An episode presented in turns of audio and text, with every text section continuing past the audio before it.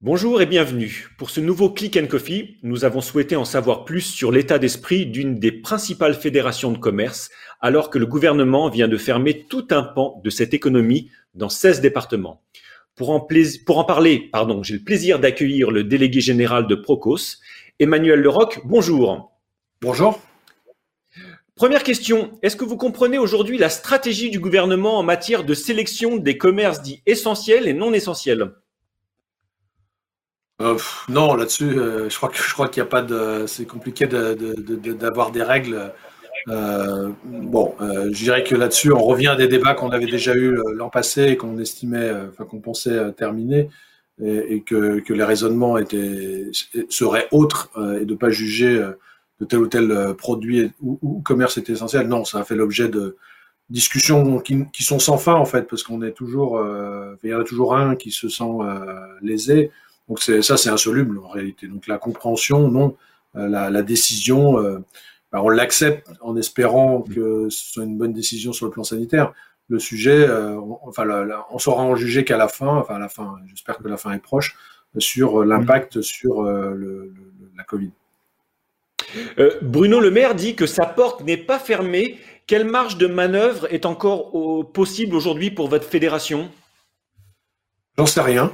Je vais être très franc avec vous. Il y, a, avait un certain nombre de questions qui ont été posées et qui, euh, n'ont pas été tranchées à ma connaissance. Donc euh, je dirais que sur ce plan-là, euh, j'ignore, j'ignore s'il y a des marges de manœuvre en, termes de, de, produits. Il y, a, il y a de toute façon des applications qui sont très, très bizarres avec, on le sait, avec dans certains, dans certains hypermarchés, certains rayons qui sont restés ouverts, dans certains secteurs, des magasins qui sont ouverts et d'autres qui sont fermés.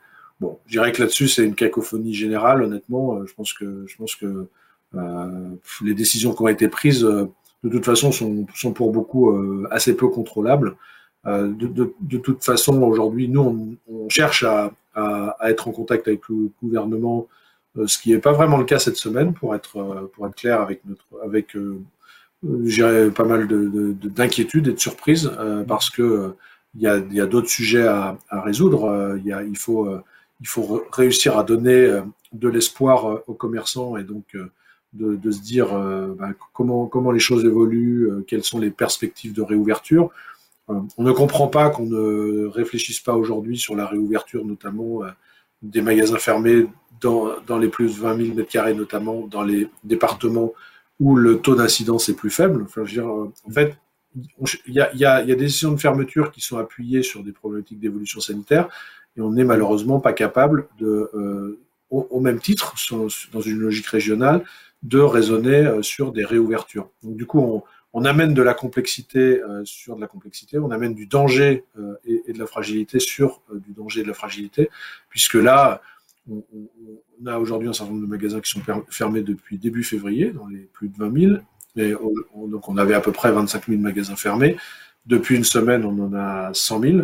Euh, et du coup, euh, ça fragilise euh, petit à petit un, ensemble de réseaux très importants de magasins. Chez nous, la, moyenne de fermeture du, du parc, c'est 48% pour les enseignes. Alors, il y en a qui sont, on en a 40% qui ont plus de 50% de magasins fermés, et, et, on en a même 15% qui ont plus de 75% de parcs fermés.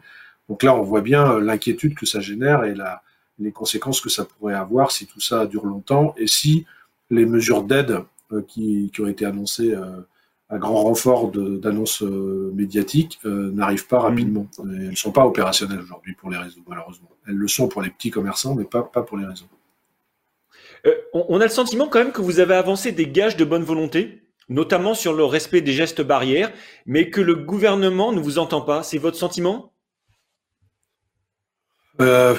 C'est difficile de juger euh, les prises de position du gouvernement sur cette politique sanitaire. Ce qu'on peut, euh, c'est certain qu'il y a, il y a plein de sujets qui sont difficiles à, accepter puisqu'il a été largement prouvé que de toute façon le commerce n'était pas vecteur de diffusion du virus. Donc c'est pas c'est pas dans l'activité du commerce lui-même que les choses euh, euh, posent problème.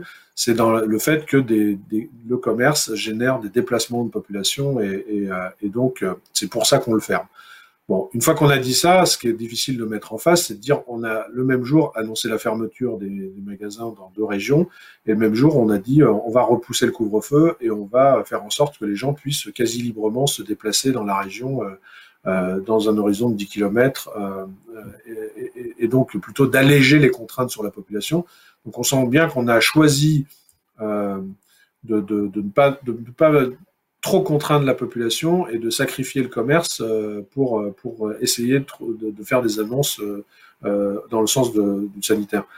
On, sait bien que c'est pas les protocoles qui sont en cause, donc notamment mettre aujourd'hui en place des protocoles plus rigoureux que ceux qui existaient au mois de novembre, au mois de décembre, quand on a réouvert au mois de décembre, en fait, n'aurait aucune conséquence. Donc s'il fallait durcir le protocole puisqu'il y a eu des échanges là-dessus et que ça, ça, générait des réouvertures, eh ben, au moins ça aurait du sens, mais c'est même pas le cas en réalité. C'est plutôt une, approche politique de la gestion globale du sujet sanitaire euh, et que les, commerçants sont un peu les, victimes euh, de, cette, euh, difficulté qu'il y a à voir aujourd'hui euh, taux de les taux de, de variants d'une part et puis d'incidence augmentée. Euh, encore une fois, quand on est dans des régions euh, où c'est très compliqué, comme les Hauts-de-France et l'Île de France, les, commerçants ont, toujours fait preuve de responsabilité. On a toujours, on s'est toujours dit qu'il fallait qu'on contribue à cette problématique sanitaire. Là où ça n'a plus de sens, c'est quand on reste fermé dans des zones où euh, le sujet sanitaire est beaucoup moins prégnant. Enfin, ça n'a aucun sens. C'est incompréhensible en fait pour les commerçants fermés. Euh, je sais que c'est il est difficile de lire dans une boule de cristal, mais est-ce que vous et vous m'évoquiez un peu en, amont de cet entretien que vous n'aviez pas de contact là cette semaine avec le gouvernement, mais est-ce que vous avez un agenda euh, sur la, une prochaine réouverture des, des commerces? Non, non, non. Enfin, évidemment, aujourd'hui le seul le seul euh, début de de, de, de, de date, c'est mais ça n'est pas une, c'est que la fermeture des deux régions a été euh, faite pour quatre semaines. En tout cas, c'est ce qui avait été attribué, euh, enfin ce qui avait été dit la semaine dernière. Là, on peut, on peut, on peut probablement euh, penser que certains départements vont être intégrés à ce régime cette semaine en plus. donc, une fois qu'on a dit ça, pas du tout. Il y a eu des échanges avec Alain Griset sur la semaine dernière sur des, pratique de réouverture, c'est-à-dire est-ce qu'on réouvre tout le monde en même temps, est-ce que, euh, est-ce que euh, avec quel type de protocole et pendant combien de temps, etc. Donc ça, il y a eu, y a eu une première réunion là-dessus et puis euh, derrière aucune nouvelle, mais ça ne dit en rien de quelle date on parle. Donc c'est des processus, mais absolument pas des, des dates.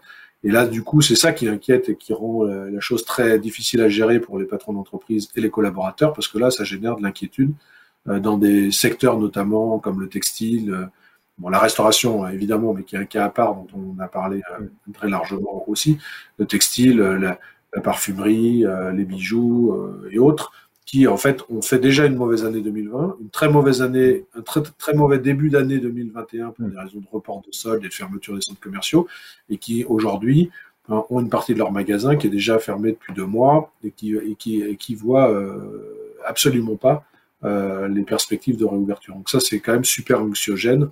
Euh, et, pour l'instant, pour faire cash, hein, la seule aide qui existe, c'est euh, le chômage partiel. Le, reste, il n'y a aucune aide. Justement, vous l'évoquiez là, vous êtes inquiet sur les aides mises à disposition des enseignes?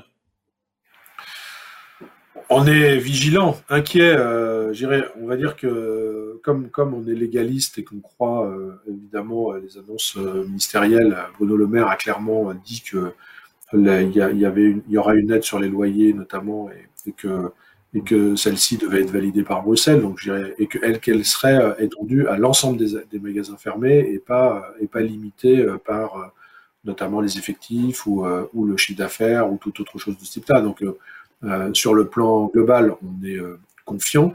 Euh, là où c'est là où là où après on ne maîtrise plus rien sur les discussions avec Bruxelles, donc il faudrait pas qu'on vienne derrière nous annoncer que, par exemple, ça ne s'applique pas à telle ou telle activité ou qu'il y a des plafonds ou toute autre chose de, de, de ce genre-là, parce que aujourd'hui, les chefs d'entreprise ils comptent sur ça.